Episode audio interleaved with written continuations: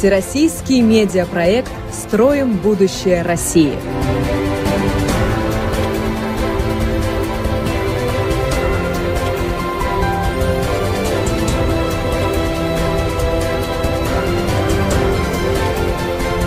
«Строим будущее России», говорит и показывает Минстрой.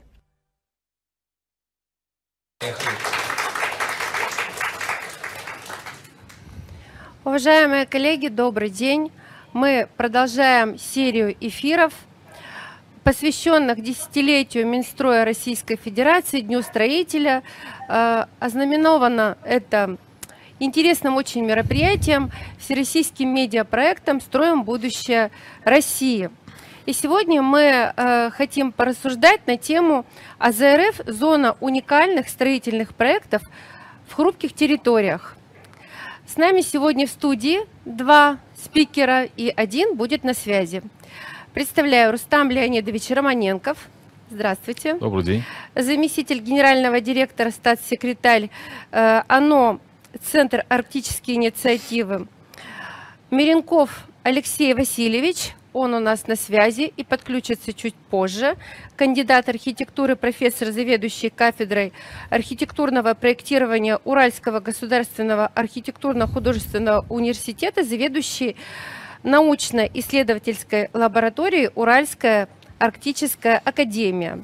Жуков Михаил Андреевич, здравствуйте кандидат биологических наук, ученый-секретарь научного совета, оно научно-координационный центр по проблемам Севера, Арктики и жизнедеятельности многочисленных малочисленных народов Севера. Я Юлия Корнеева, президент ОНО «Урал Роспромека». Ну что, уважаемые коллеги, тема сложная, тема интересная. Арктика – это зона, которая на сегодняшний день интересует всех, не только россиян, но и э, другие государства. Э, так как все-таки арктическая зона Российской Федерации, ну, наверное, это где-то около 30% территории России, э, для России это очень важная часть территории, стратегически важная, геополитически важная. У меня к вам э, сначала такое предложение. Сделать короткое знакомство. Давайте начнем, Рустам, с вас. Расскажите немножко о себе. А, я вот последние три года а, занимаюсь скорее тоже строительством в некотором роде, да, но строительством, я бы сказал, фундамента культурной безопасности в нашей арктической зоне, да, социальными, гуманитарными проектами, а, которые связаны с экологией, с хрупкостью территории, с интересами коренных народов, с этнографией, мультиязычностью этой территории. Да, вот. Но до этого э, у меня был бэкграунд несколько иной. Тогда как раз я был ближе к стройке на тему, о которой мы сегодня разговариваем. 12 а, лет работал до этого в «Газпромнефти», и последние 9 лет э, в «Газпромнефть-шельфе». А, поскольку я юрист по образованию, я руководил правовым корпоративным имущественным блоком, и в моей епархии было, были те вопросы, которые а, касались э, ввода в эксплуатацию платформы «Приразломная», такого уникального объекта на российском арктическом шельфе, с которого первая арктическая нефть, именно шельфовая нефть, была отгружена а, почти 10 лет назад. И это был такой интересный и уникальный проект а, не только для строителей, но и даже для меня, как юриста. Потому что много аспектов, которые требовали такого специального регулирования. Мы об этом еще поговорим. То есть в целом Вообще все, что связано с а, промысловой деятельностью в Арктике, это всегда какие-то сложные уникальные проекты, которые выбиваются из общей канвы, да, в том числе и нормативного регулирования, потому что все эти объекты, во-первых, а, если мы не говорим сейчас о жилищном строительстве, конечно, я говорю сейчас о реальном секторе, о промысловом строительстве, это все э, объекты Э, повышенной опасности, источник, являющиеся юридически источником повышенной опасности, опасными производственными объектами. То есть э, это специфические сооружения с позиции их конструктива, это линейные сложные объекты. То есть э, там, где э, традиционные правовые, в том числе конструкции, они бывают иногда неприменимы или малоприменимы. Поэтому это хороший такой опыт, хорошая тренировка э, в части э, знакомства с тем, как можно строить в Арктике, что можно строить. Вот. Но еще раз, это вот мой предыдущий бэкграунд. Сейчас я занимаюсь экологией, культурой, этнографией. Как а, интересно. Ну и есть еще такая у меня ипостась отдельная. Я а, являюсь э, председателем комиссии по совершенствованию нормативного регулирования деятельности в Арктике угу. Ассоциации юристов России. То есть я ее создавал в свое время для того, чтобы а, анализировать а, нормативную базу и а, бороться с теми пробелами, которые у нас есть в части именно промысловой, а, в части производственной деятельности в Арктике. А, сейчас стараюсь перепрофилировать комиссию в такой мультифункционал, чтобы а, те социальные вопросы, которые сейчас требуют нормативного регулирования, тоже были а, в сфере и фокусе внимания. И еще тоже одна ипостась, вот с Михаилом Андреевичем мы вместе там, собственно, трудимся, это секция по Арктике и сохранению биоразнообразия научно-технического совета Росприроднадзора, то есть это тоже та стезя, которая позволяет э, с разных сторон, разных аспектов поисследовать арктическую зону.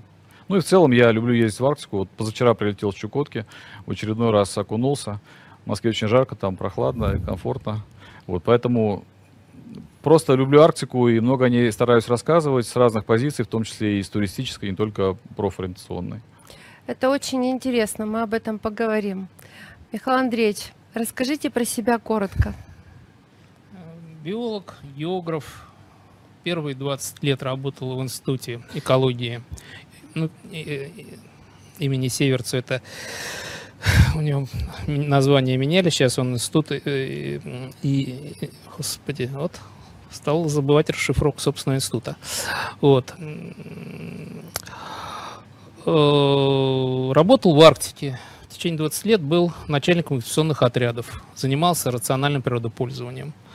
Потом был приглашен в Госком Север, э, оказался в Минэкономразвития, руководил научным центром Минэкономразвития, который досталось ему в наследство от Госком Севера.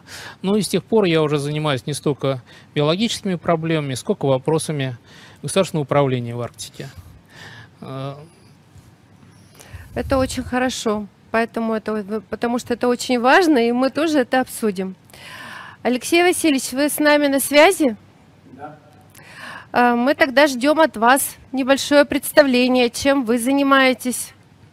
Ну, прежде всего, мне хотелось бы сказать, что проблема формирования комфортной среды, жилой, общественной, производственной, Э, в условиях Арктической зоны Российской Федерации всегда были в центре внимания кафедры архитектурного проектирования Уральского государственного архитектурно-художественного университета имени Николая Семеновича Челфелова.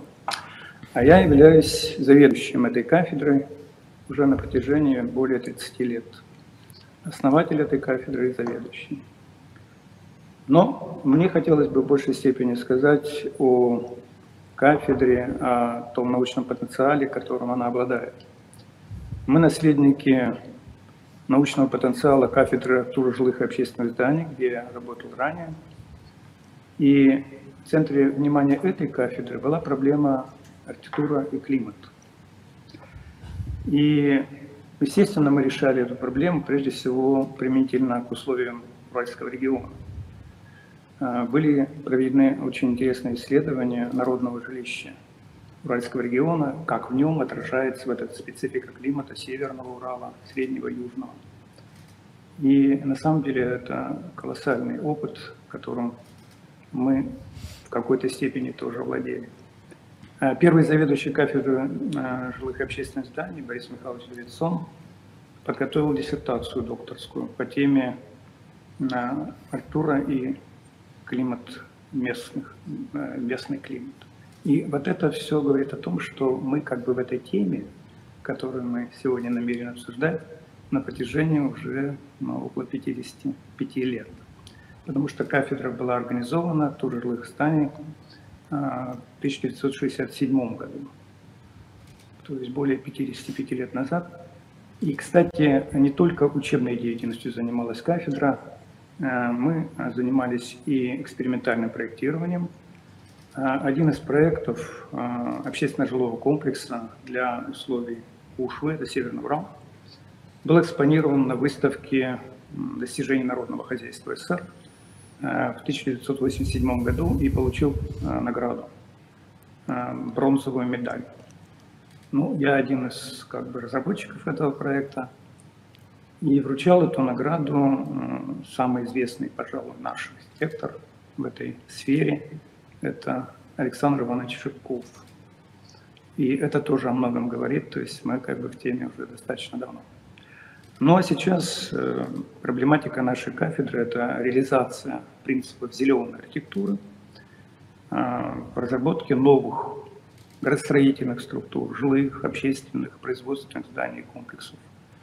И мы, кстати, тоже сформулировали эти принципы зеленой архитектуры базовые. Надеюсь, вот будет презентация сегодня представлена от нашей кафедры, и я смогу в какой-то степени прокомментировать эти принципы. Спасибо. Да, конечно.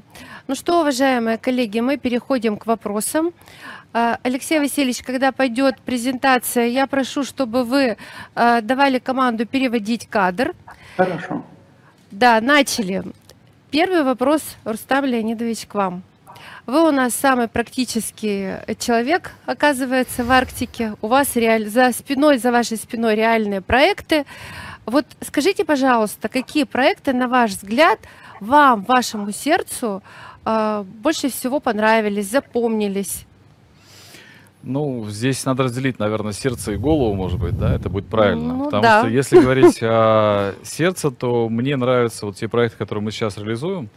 И то, о чем я сказал так немного образно, да, что мы создаем, строим фу- фундамент культурной, этнографической и самой идентификационной безопасности да, России, я бы сказал так, ну, на примере той самой а, Арктики, в которой проживает а, большое количество коренных народов, да, они малочисленные, но их много в количественном, а, я имею в виду, понимании, и это та самая мультикультурная такой вот слой большой, да, нашей страны, который позволяет нам себя хотя бы знать, как минимум, да, понимать, как мы устроены, а мы пока этого еще, к сожалению, не знаем. И строить будущее в стране, которую ты не знаешь, очень сложно, да, но вот это такое, это то, что касается сердца, потому что все, что связано с а, развитием туристической активности в Арктике, с а, в целом культурной сокровищницей, которая там сосредоточена, а, вот на тех проектах, которые реализует сейчас Центр Арктической инициативы, я могу очень хорошо все это увидеть, а, понять, попробовать а, в этом разобраться.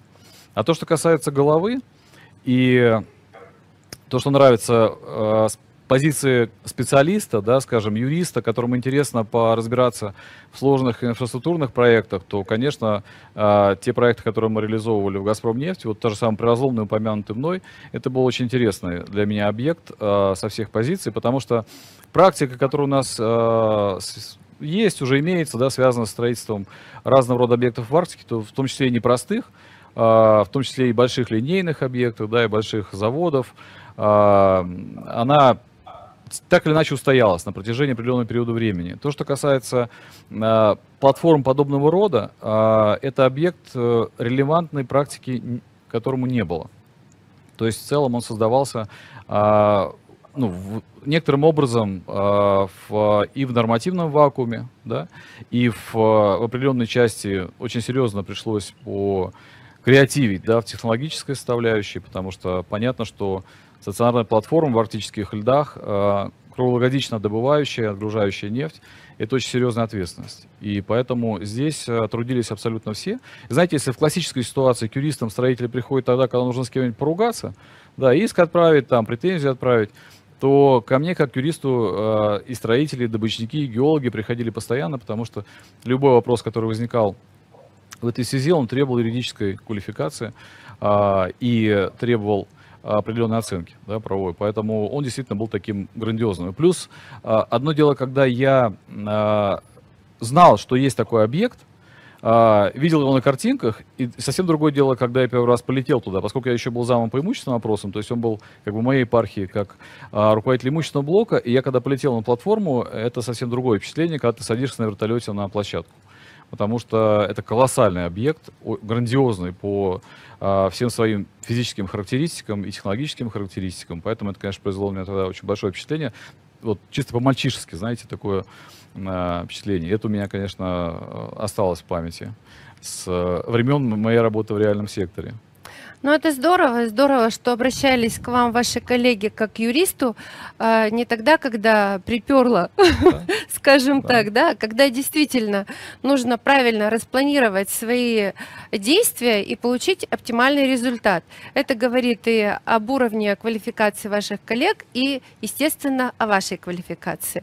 Спасибо. Я хочу э, вам задать, продолжить э, следующим вопросом с вами диалог. Э, ну вот смотрите, информировать, допустим, о том, какие бывают проекты в Арктике, это одно. Угу. А делать реально проекты это совершенно другое. Абсолютно. Вы э, знаете, что такое делать э, проекты в Арктике, и вы занимаетесь, по сути, на сегодняшний день, насколько я знаю, формированием правового регулирования этих вопросов, этой деятельности. Mm-hmm. Что да, вы можете сказать? Ну, вы знаете, здесь вот э, я, комиссия, которую я помянул, когда представлялся, э, которую я создавал Ассоциацию юристов России, почему, собственно, эта необходимость назрела? То есть, казалось бы, у нас есть э, крупный бизнес, у нас есть государство, то есть регулятор, у нас есть парламент, у нас есть выстроенный законотворческий процесс, у нас есть контрольный надзор органа э, в пределах своей компетенции, курирующий определенный, э, в том числе и норматив. Да? То есть, казалось бы, есть выстроенная система. Но, э, коль скоро мне, когда я занимал э, должность непосредственно в «Газпромнефти», и мне, в принципе, было чем заняться, да, возникла такая необходимость создания этой комиссии, стало понятным, очевидным, да, что нужно создавать дополнительные институты для того, чтобы разговаривать на эти темы и реализовывать э, дополнительные законодательные инициативы. Потому что э, действительно вакуума достаточно было. И э, самый принципиальный вопрос, с моей точки зрения, вот как, э, как юриста, э, если мы говорим о градостроительном кодексе, как такой отправной точки. Да, мы сейчас не будем даже э, пробираться дальше в сторону там, нормативно-технической документации. Мы говорим о ключевом документе отправном то понятно, что он изначально создавался и приспособлен для того, чтобы строить, скажем так, мягко говоря, менее сложный объект. Да, то есть он не, не а, создан для того, чтобы релевантно регулировать строительство сложных линейных объектов, а, тем более там в арктической зоне, которые кроме а, сам, самой специфики этих объектов физически, да, в их исполнении, там еще огромная специфика, касающаяся мерзлотной истории, да, климатической повестки и так далее. Масса, масса нюансов. И поэтому совершенно очевидно было и остается на сегодняшний день, что а, требуется специфическое регулирование. И подтверждением этому являлось в том числе и то, что объекты строились, например, с использованием а, специальных технических условий, так называемых. Да, то есть я, когда выхожу в такую хрупкую территорию, а, когда у меня существует презумпция экологической опасности, да, такого объекта, я должен четко понимать, в какой парадигме я работаю, а, в какой нормативной системе координат я должен двигаться, а, а не фантазировать. Да, угу. потому что а, когда мы уходим и начинаем фантазировать, да, вот здесь не хватает технологий, здесь не хватает норматива, давайте придумаем специальные технические условия под конкретный объект. Такого быть не должно. Да, поэтому вот здесь а, действительно это такой хороший был стимул для того, чтобы э, создавать ту самую нормативную базу, которая не достает. Да, здесь, конечно, есть определенные сложности, нет релевантных э, проектов, от которых можно отталкиваться, да, но э, посыл может быть какой, что если у нас есть презумпция экологической опасности, то мы будем применять э, любой норматив, который маломальски э, обеспечит эту самую безопасность, даже если он э, напрямую не применим. Но в этой ситуации возникает другая крайность, когда э, проект, а, объекты и проекты приходится делить между поднадзорными, э, между э, контрольно-надзорными органами с позиции поднадзорности, да, потому что э, если объект, например, является очень сложным и с одной позиции, например, как платформа является судном, с другой позиции объектом капитального строительства или там по определенным признакам схожим, да, тогда мы должны понимать, что у нас есть как минимум два, сразу несколько э, ну, надзорных органов, это морской регистр и Ростехнадзор. А если говорить там о приразломе, там их было несколько десятков, более 40. Такого быть не должно. То есть мы должны четко понимать, строить такие объекты, кто является владельцем uh-huh. да, и с позиции регулятора, и с позиции нормативного регулирования. Вот, поэтому здесь э, действительно э, поле деятельности очень широкое. Плюс э, появляется все новая и новая специфика, которая требует, естественно, сразу нормативного реагирования. Плюс есть, знаете, вот абсолютно такие свежие вопросы, они буквально сейчас рассматриваются, что называется, с пылу жару, да, когда мы имеем дело с объектами, работающими или строящимися в условиях презумпции экологической опасности, объекта, мы имеем свойство иногда, знаете, в крайности впадать. То есть мы либо совсем не регулируем, либо начинаем регулировать так, что работать невозможно. Для того, чтобы упредить любые ситуации. Uh-huh. А, то есть презумпция абсолютно верна а, она непререкаемая экологической опасности. Потому что действительно любой а, риск техногенной ситуации, который здесь возникает, он может привести к катастрофическим последствиям, особенно в ледовой обстановке, в арктической зоне в целом там, и так далее. Угу. Но а, мы должны понимать, что, например, если мы говорим о государственной экологической экспертизе, да, что проектная документация должна проходить государственную экологическую экспертизу. И Отдельные аспекты, например, затрагиваем а, в сфере а, морской тематики. Да, то есть, если мы берем акваторию Северного морского пути, акваторию северных морей, то там есть отдельные нюансы, когда а, мы сталкиваемся с серьезными проблемами. Например, приходим с а, плавучей платформы в док, встаем на ремонт, и возникает вопрос, нужно ли нам делать проект на это и получать угу. государственную экологическую экспертизу. Хотя, казалось бы, мы производственную деятельность не ведем. И, соответственно, возникает необходимость создать перечень тех самых объектов и деятельностей, да, видов деятельности, которые попадают под ту самую экспертизу. Но у нас перечня нет. И пока мы не находим понимания, то есть не из позиции регулятора, например, а, хотя я знаю, что Роспреднадзор активно над этим трудится, потому что а, нельзя создавать, опять-таки, ситуацию вакуума. Когда я выхожу, и написано «любая деятельность», будьте любезны, пойдите проведите общественное слушание, получите государственную экологическую экспертизу заключения. А у меня даже документации нет, с которой я могу прийти. Вот такие ситуации мы не должны создавать, сохраняя презумпцию, безусловно. Это очень интересно. А, я открою небольшую тайну. Вы с Михаилом Андреевичем э, большие друзья и коллеги. И учитывая, что у нас не так много эфирного времени осталось, давайте перейдем сразу к книге. Расскажите, э, Михаил Андреевич, чуть-чуть совсем, потому что у нас еще один спикер, который должен успеть заявить о себе. О книге. Ну, книга большая, Книга описывает э, арктическую зону как объект государственного управления. В ней очень много э, разделов специальных, которые, наверное, в эфир бессмысленно обсуждать, потому что это вопросы э, тонких деталей обсуждений между юристами. Вот. Да, действительно существует проблема, вот только, только что Рустам Леонидович о ней говорил.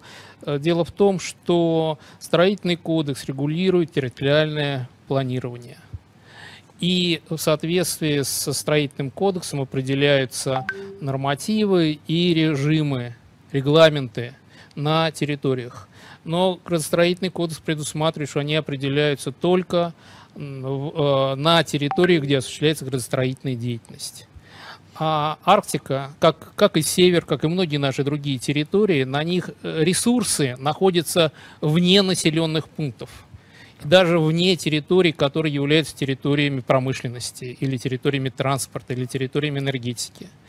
И мы идем туда за этими ресурсами, мы их там добываем тем или иным способом, мы строим линейные сооружения, и нам на всю эту территорию надо устанавливать режимы, определять э, разрешенные виды деятельности и э, определять те технические требования к технологиям, которые могут применяться с учетом особенностей среды.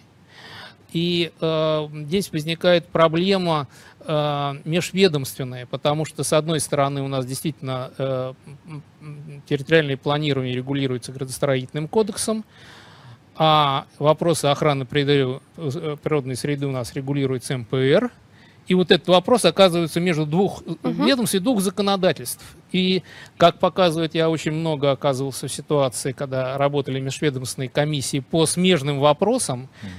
Угу. Если нет промежуточной площадки, которая берет на себя руководство, скажем, как ассоциации да, юристов, и доводит вопрос до конца, то он обычно начинается и затихает. Поэтому у нас, в частности, так долго – 20, больше 20 лет вписался закон об арктической зоне. Больше 20 лет вообще выделялась эта арктическая зона. А. И до сих пор мы сейчас только-только-только доделываем вот в этой книжке, э, мы стараемся довести работу по определению состава арктической зоны э, до конца в соответствии с теми критериями, которые были выдвинуты Институтом Арктики и Антарктики и утверждены Козаком. Он сказал, вот по этим критериям делать. Так вот, по этим критериям мы сейчас только-только доделываем. Вот. А, потому что Арктика – это вопрос межведомственный. И там, где возникает э, проблема межведомственная, обычно возникают всякие управленческие тромбы, да. проблемы. И тут нужны площадки отдельные, на которых бы эта проблема рассматривалась со всех сторон и обеспечивалось межведомственное согласование. Ну вот, вот это одна из, мы да, с вами, одно из направлений нашей деятельности. Да, мы сейчас с вами, да. допустим, обсуждаем тоже эти вопросы на такой площадке. Э, я вас вынуждена прервать, потому что у нас еще угу. один спикер и заканчивается эфир. Угу. Я прошу Алексея Васильевича быстренько рассказать все, что мы предполагали о вашей деятельности в Ургаху относительно арктической тематики. Да, мне хотелось бы э, продемонстрировать несколько проектов, выполненных нашими студентами под руководством преподавателей, э, входящих в состав э, научно-исследовательской лаборатории Уральская арктическая академия. Прежде всего, жилых и общественных зданий. Мы можем приступить к рассмотрению этих проектов. Следующий слайд.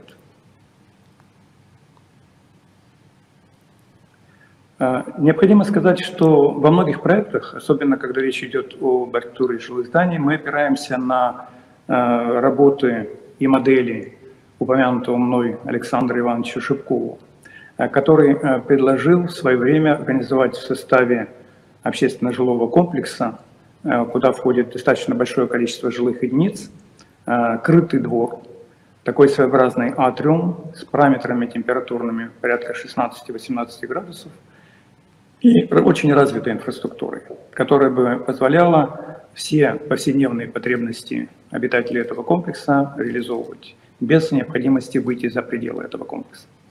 Э, надо сказать, что в том или ином э, мере эту модель мы пытаемся интерпретировать в различных проектах жилых зданий, но э, во многом дополняя и развивая. Скажем, вот этот проект жилого дома средней этажности предполагает наличие не только центрального теплого атриума, который мы видим вот на фасаде этого здания, над ним размещается атриум с параметрами температурными минус 5, минус 7 градусов. То есть мы можем там реализовывать а, рекреационную игровую деятельность, свойственную для зимнего периода, но в более смягченных условиях. Следующий слайд. Пожалуйста, следующий слайд. Да, здесь представлены а, два фасада этого объекта, который мы уже видели. Вот мы видим на левом слайде э, холодный атриум наверху, и на правом слайде, помимо того, что наверху размещается холодный атриум, он размещается еще подобного рода атриум, размещается сера. То есть мы э, здесь можем говорить об одном из принципов зеленой архитектуры, который мы сформулировали, принцип буфера. То есть вот промежуточным таким буферным слоем, защищающим теплый атриум от неблагоприятных воздействий внешних, являются вот эти зимние холодные атриумы. Следующий слайд. Интерьера этого комплекса и перспективное изображение. Э, мы внедряем здесь э, компоненты природные, и мы можем уже говорить о том, что реализуется еще один принцип зеленой архитектуры, э, принцип содружества с природными формами. Принцип компенсации, поскольку мы заняли какую-то площадку, которая, возможно, могла быть использована как рекреационная, но внутри этой площадки мы организуем ту же самую рекреацию. Таким образом, как бы компенсируем эту технику. Следующий. В данном случае мы э, представляем проект многоэтажного жилого дома, также атриумного типа. Грандиозный атриум объединяет не только массу жилых ячеек, но и специализированные зального плана помещения спортивного назначения, бассейн, спортивный зал, зрелищный комплекс и так далее. И также инфраструктура, обслуживающая повседневные потребности обитателей. Следующий слайд.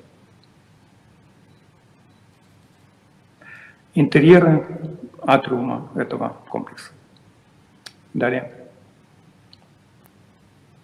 Еще один дом, но здесь э, вот интересная такая ситуация, и этого, конечно, не было э, у наших предшественников, работающих э, по этой программе.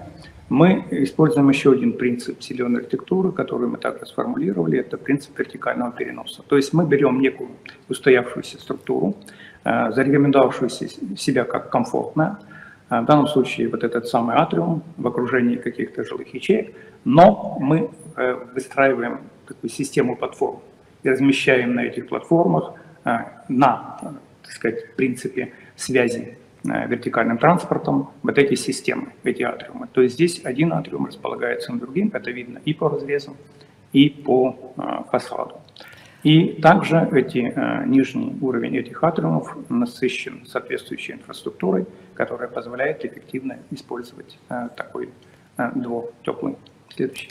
Алексей Васильевич, у нас, к сожалению, эфирное время подходит к концу.